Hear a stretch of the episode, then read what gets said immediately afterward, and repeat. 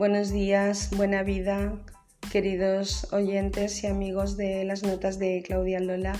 Bonjour, good morning, buongiorno. Hoy vamos a hablar eh, de un género literario que es la lírica. Espero que os guste.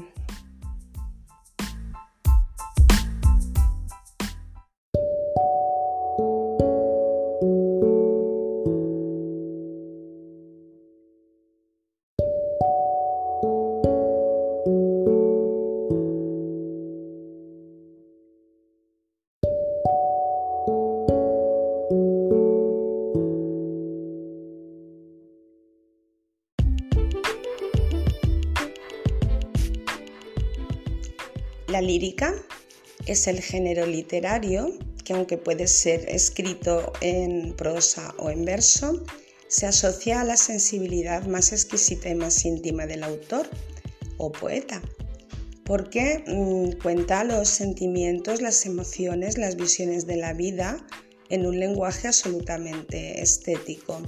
Y no por ser estético está exento de otros compromisos que pueda tener el, autor o poeta. Eh, por ejemplo, en el caso de la poesía social, hay lírica amorosa, hay lírica eh, de muchísimos temas.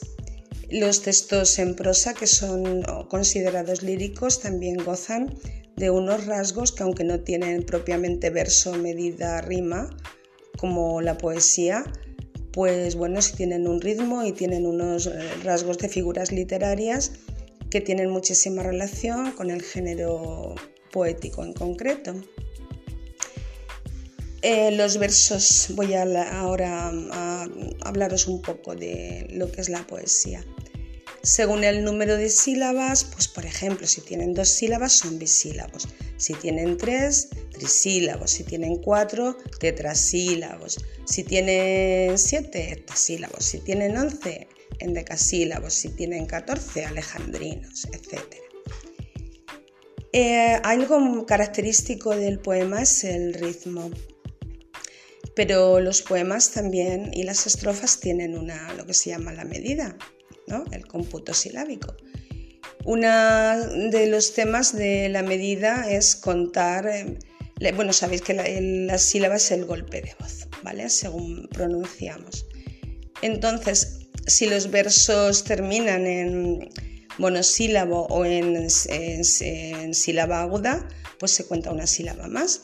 Si es esdrújula, una sílaba menos. Y si la palabra en la que termina un verso es llana, pues se cuenta tal y como, está.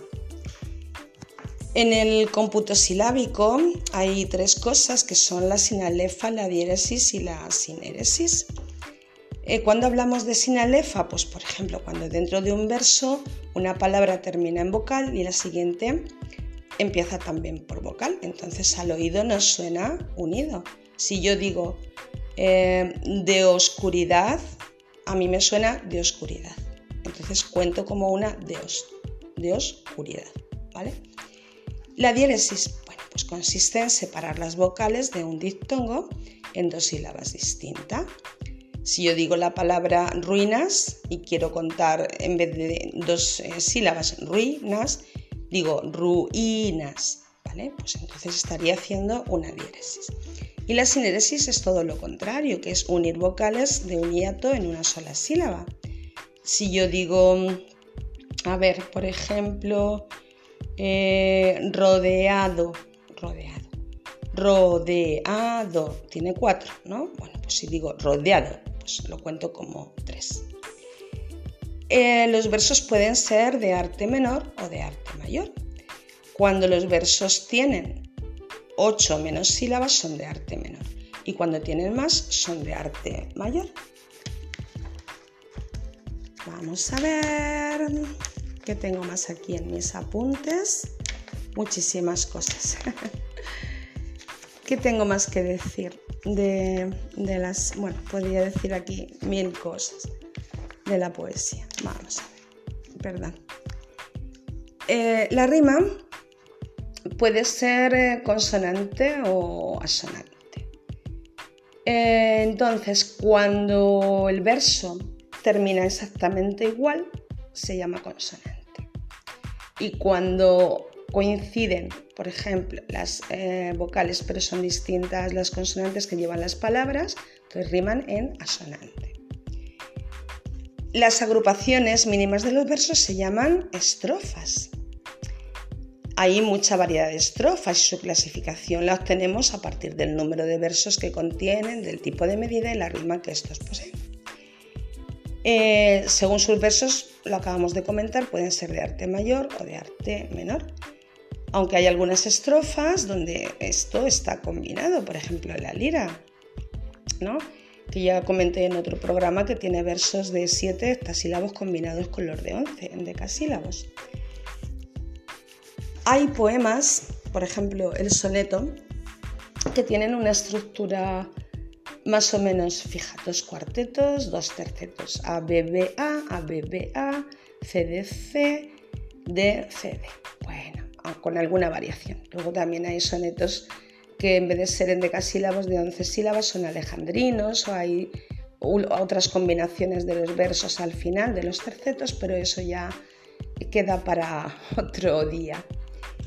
Em, el poema, ¿vale? Pues es em, combinar eh, varios versos que mantienen entre sí una relación de ritmo y a la vez forman una unidad de tema. Los poemas hemos dicho entonces que pueden ser estróficos, ¿vale? cuando coinciden con una estrofa o cuando son el resultado de la repetición o combinación de estrofas. Y luego hay poemas no estróficos que no se pueden dividir en estrofas. Ahí tenéis, por ejemplo, el caso de los romances. Los romances son series indeterminadas de versos octosílabos que riman en asonante los pares y quedan libres los versos impares. La poesía, también lo comenté en otro podcast, está en el origen de la literatura. Al principio era de transmisión oral. Todavía tenemos muchísimas canciones eh, tradicionales de los distintos pueblos y países que nos han llegado por vía de esta transmisión eh, a lo largo de, los siglos. Y son canciones preciosas. Eh, por ejemplo, recordad también en uno de mis primeros podcasts cuando leí un trocito de la Odisea, ¿vale? Que, bueno, pues eso estaba escrito también en, en verso, aunque cuenta una historia, es una narración en verso, la historia de Ulises y de Penélope, Telémaco, Ítaca, etcétera.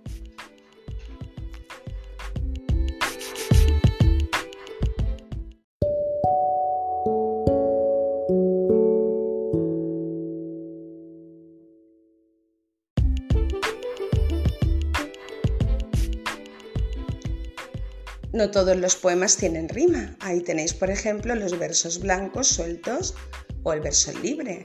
Lo que sí tiene la poesía es un ritmo. Bien, eh, algunos de los subgéneros que tenemos en la poesía lírica, solo algunos, ¿eh? porque hay más, son, por ejemplo, a ver, una elegía. Una elegía es una composición poética que manifiesta un sentimiento de dolor ante las desgracias. Em, por ejemplo, otra, otro subgénero sería la oda, que es una composición en la que expresamos sentimientos muy diversos para elogiar o alabar a algo o a alguien.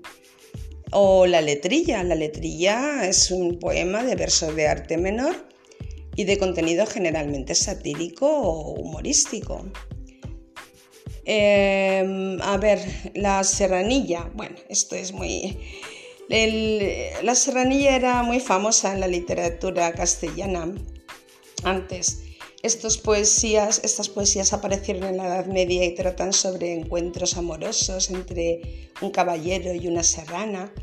Los versos de arte menor pues le daban un ritmo muy ligero al poema. Y, la respuesta de la serrana normalmente tenía un tono burlesco, otras veces era más elegante, más serio. Eso también. Otro sería, otro subgénero es el himno. Bueno, hay muchos, muchos, muchos. Ahí tenéis los libros de texto internet para buscarlos. Respecto a las figuras literarias, puff, o figuras retóricas, pues ahí tenéis también Pues un montón de, de cosas. Me voy a centrar en algunas con algún ejemplo. A ver, por ejemplo, un hiperbatón. Pues bueno, un hiperbatón es la alteración del orden lógico de la frase. Si el orden lógico sería sujeto, verbo, predicado, pues aquí lo cambiamos. Por ejemplo, recordad un verso, unos versos de Gustavo Adolfo Becker que dice, del salón en el ángulo oscuro dormíase el arpa. Pues eso es un hiperbatón. Una hipérbole sería una exageración, ¿no? Que las utilizamos las hipérboles mucho también en, nuestro lenguaje cotidiano. Más largo que un día sin. Pues eso más o menos, aparte de tener otros rasgos de otras figuras literarias, sería una hipérbole. Luego está la metáfora. Bueno, pues la metáfora es una identificación de un objeto o cosa o o sentimiento real con algo imaginario. Por ejemplo, tus ojos son luceros. Bueno, tenemos la imagen real, que son los ojos, y la imagen imaginaria, que son luceros, que tiene una connotación, no solamente una denotación de las estrellas. Una connotación es algo que nos sugiere. ¿Y que nos sugiere? Pues alguien enamorado o alguien que dice una cosa bonita a alguien. Tus ojos son luceros, como las estrellas para mí. Después estaría el símil. El símil sería la comparación de la metáfora, pero introduciendo la palabra como. Si tú dices, tus ojos son como luceros, estás haciendo un símil. Personificación. Pues personificación es atribuir cualidades humanas a objetos o seres que no son humanos. Por ejemplo, el gato dijo hola no dijo hola el gato, o a lo mejor en su lenguaje de gato, pues nos está saludando el gatito, moviendo el rabo o, mirándonos, haciendo carantoñas, ¿no? Hay muchísimas más, metonimias, sinédoque, todo lo que queráis, pero también ahí os lo dejo para que investiguéis en los libros y en internet. Poesía es... ¿Qué es poesía? decía Becker, que es poesía. Pues, mientras me miras con tus ojos, ¿no? Pues mm, poesía eres tú.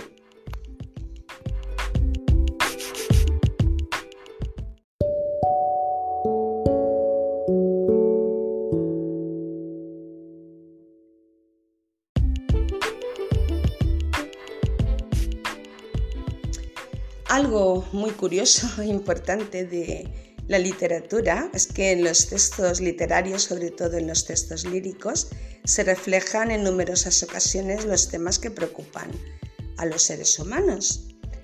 Esto se llama tópicos literarios y se nombran en latín. Por ejemplo, el tópico del Beatus Ile, que significa dichoso aquel. Es un elogio o alabanza de la vida del campo porque la vida urbana es considerada nociva y llena de peligros. El Carpe goza de este día que invita a gozar de la juventud. El Locus Amoenus o lugar agradable que describe paisajes ideales donde es muy fácil tener sentimientos de amor y tener sentimientos elevados del alma. El Vita Flumen, la vida como un río que asocia la existencia humana a un río que se mueve hacia el final. El Ubisum, ¿dónde están? Se refiere al paradero incierto de nuestros antepasados, o el amor post-morte, el amor más allá de la muerte, que presenta el sentimiento amoroso como algo inmortal. Bien, os voy a recitar de memoria, si me acuerdo, un texto de nuestro Francisco de Quevedo del siglo de oro que se llama Amor eterno más allá de la muerte, es un soneto. Dice así. Cerrar podrá mis ojos la postrera sombra que me llevare al blanco día, y podrá desatar esta alma mía, ora a su afán ansioso lisonjera. Mas no des otra parte en la ribera, dejará la memoria en donde ardía. Nadar sabe mi llama al agua fría, y perder el respeto a ley severa. Alma que a todo un Dios prisión ha sido, venas que humor a tanto fuego han dado, médulas que han gloriosamente ardido, su cuerpo dejarán, no so cuidado, serán cenizas, mas tendrán sentido, polvo serán, más polvo enamorado. qué bonito.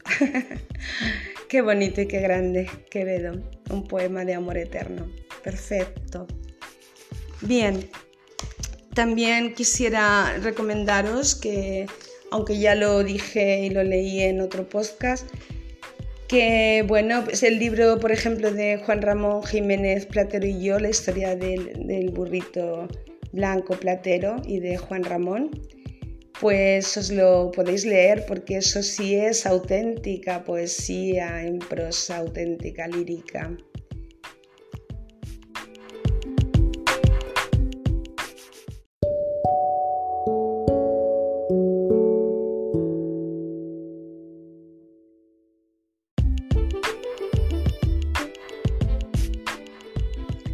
Bueno, pues antes de despedir el programa voy a recitar un poema que se titula La poesía es un arma cargada de futuro, cuyo autor es Gabriel Zelaya, poeta que nació en 1911 y murió en 1991, que creo que lo conoceréis todos y si no lo conocéis, escuchad qué cosa tan bonita.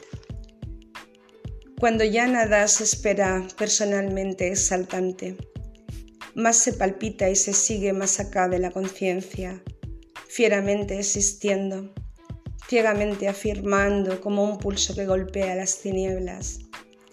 Cuando se miran de frente los vertiginosos ojos claros de la muerte, se dicen las verdades, las bárbaras, terribles, amorosas crueldades.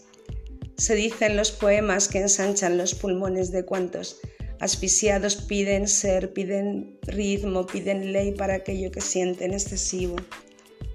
Con la velocidad del instinto, con el rayo del prodigio, como mágica evidencia lo real se nos convierte en lo idéntico a sí mismo. Poesía para el pobre, poesía necesaria como el pan de cada día, como el aire que exigimos trece veces por minuto para ser y en tanto somos dar un sí que glorifica porque vivimos a golpes, porque apenas si nos dejan decir que somos quienes somos. Nuestros cantares no pueden ser sin pecado un adorno. Estamos tocando el fondo. Maldigo la poesía concebida como un lujo cultural por los neutrales, que lavándose las manos se desentienden y evaden. Maldigo la poesía de quien no toma partido hasta mancharse. Hago mías las faltas, siento en mí a cuantos sufren y canto respirando canto y canto y cantando más allá de mis penas personales me ensancho. Quisiera daros vida, provocar nuevos actos y calculo por eso con técnica que puedo. Me siento un ingeniero del verso y un obrero que trabaja con otros a España en sus aceros. Tal es mi poesía, herramienta, a la vez que latido de lo unánime y ciego. Tal es arma cargada de futuro expansivo con que te apunto al pecho. No es una poesía gota a gota pensada, no es un bello producto, no es un fruto perfecto, es algo como el aire que todos respiramos y es el canto que espacia cuanto dentro llevamos. Son palabras que todos repetimos sintiendo como nuestras y vuelan. Son más que lo mentado, son lo más necesario, lo que tiene nombre, son gritos en el cielo y en la tierra, son actos.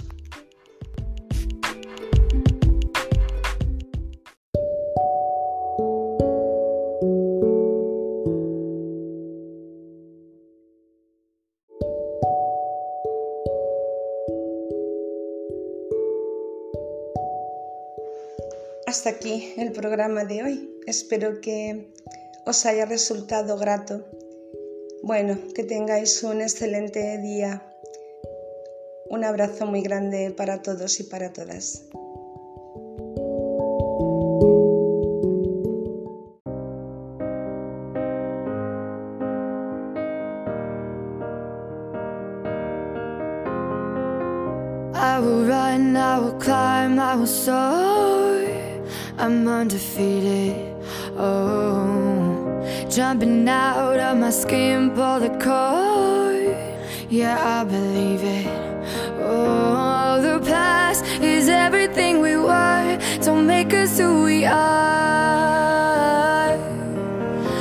I'll dream until I make it real And all I see is stars. It's not until you fall that you fly. When your dreams come alive, you're unstoppable. Take a shot, chase the sun, find the beautiful. We will go in the dark, turning dust to gold And we'll